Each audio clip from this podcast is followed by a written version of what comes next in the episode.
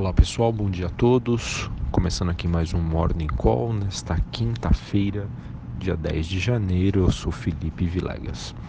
Olhando para o desempenho das principais bolsas internacionais, hoje a gente tem um dia de realização de lucros, enquanto o mercado espera aí mais detalhes sobre a negociação comercial entre Estados Unidos e China.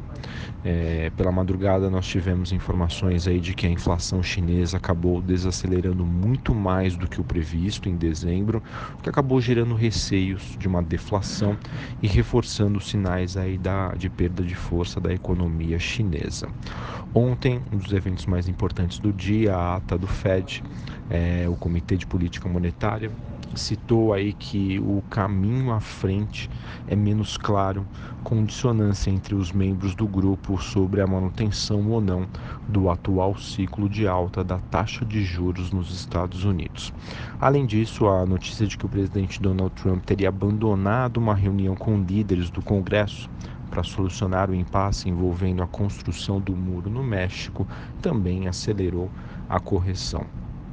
É, em resumo, nós temos aí Xangai, que teve um fechamento em queda de 0,36, Hong Kong na contramão subindo 0,22 e a bolsa japonesa caindo mais de 1%. Na Europa, a maioria das bolsas em queda, Londres caindo 0,27%, Alemanha 0,5% e a bolsa francesa caindo 0,75%. Os futuros norte-americanos recuando em torno aí de 0,5%. O dólar hoje tem um dia de valorização, uma leve valorização de 0,11% frente aos seus principais pares globais e aquele índice do medo, o VIX, sobe em torno aí de 3%. As moedas pares do real, como o rand e a lira turca e até mesmo o peso mexicano têm leves quedas. O petróleo tem a sua primeira baixa em nove dias o petróleo WTI caindo 1,4, o Brent caindo 1,3 e os metais industriais em Londres têm direções mistas. Bom, pode ser que essa sinalização, essa indicação de queda do petróleo pressione hoje as ações da Petrobras. Os principais pares da Vale, a BHP e Rio Tinto, têm quedas hoje superiores a 1%. Bom, pessoal, falando aqui sobre a agenda do dia, aqui no Brasil, daqui a pouquinho, às 8 horas da manhã, tem dados de inflação e GPM. É, hoje a gente tem, após o fechamento do mercado, o, a divulgação de dados de balanço da Camil, CAML3, e o Banco Central oferta até 13.400 contratos de swap cambial para a rolagem de contratos de fevereiro a partir das 11h30 da manhã, mantendo seu padrão de atuação. Já nos Estados Unidos, às 11h30, nós temos dados de novos pedidos de seguro-desemprego e a fala do presidente do Fed, Jeremy Powell, que fala em Washington às 15 horas, 3 horas da tarde, horário de Brasília. Bom, o noticiário local envolvendo política e economia nós temos aí muitos é, meios de comunicação sinalizando aí como será a nova proposta da Previdência, é, muitos falando aí sobre o regime de capitalização. Além disso, segundo a Agência Brasil, é, o ministro do STF, Dias Toffoli, decidiu que a votação para a presidência do Senado será secreta. E a Folha uh, indica aí que Renan Calheiros estaria tentando se alinhar a Bolsonaro para obter apoio ao governo do Senado. Além disso, uma nota do UOL mostra que o governo estaria estudando a indicação de Roberto Campos a cargo na Fazenda com o objetivo de levá-lo a Davos.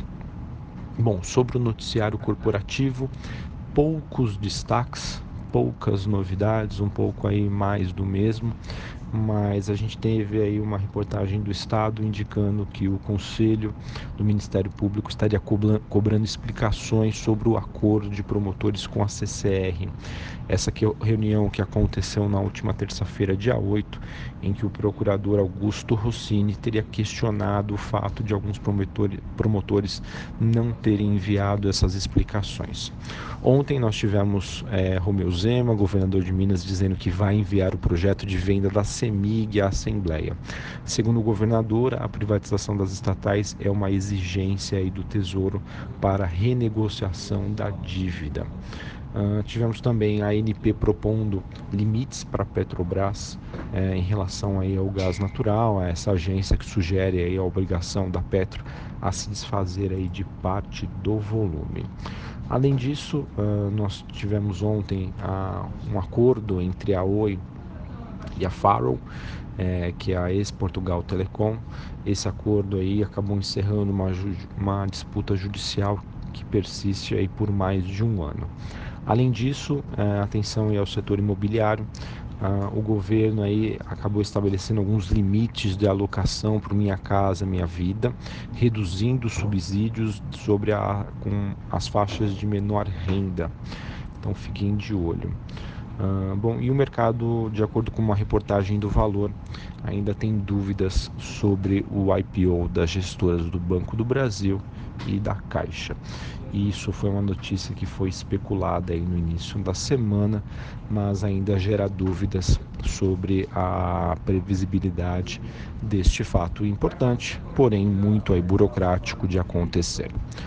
Bom, uh, olhando aqui então em resumo o noticiário com poucas novidades e o exterior um pouco mais apático nesta quinta-feira, acredito que hoje a gente tem aí um dia de leve realização de lucros uh, na bolsa brasileira. Uh, o Ibovespa, que atingiu aí níveis históricos, superando a região dos 93.500 pontos, pode, quem sabe, encontrar hoje é, um dia aí de realização e um novo patamar de resistência a ser superado. Um abraço a todos e um bom pregão para vocês.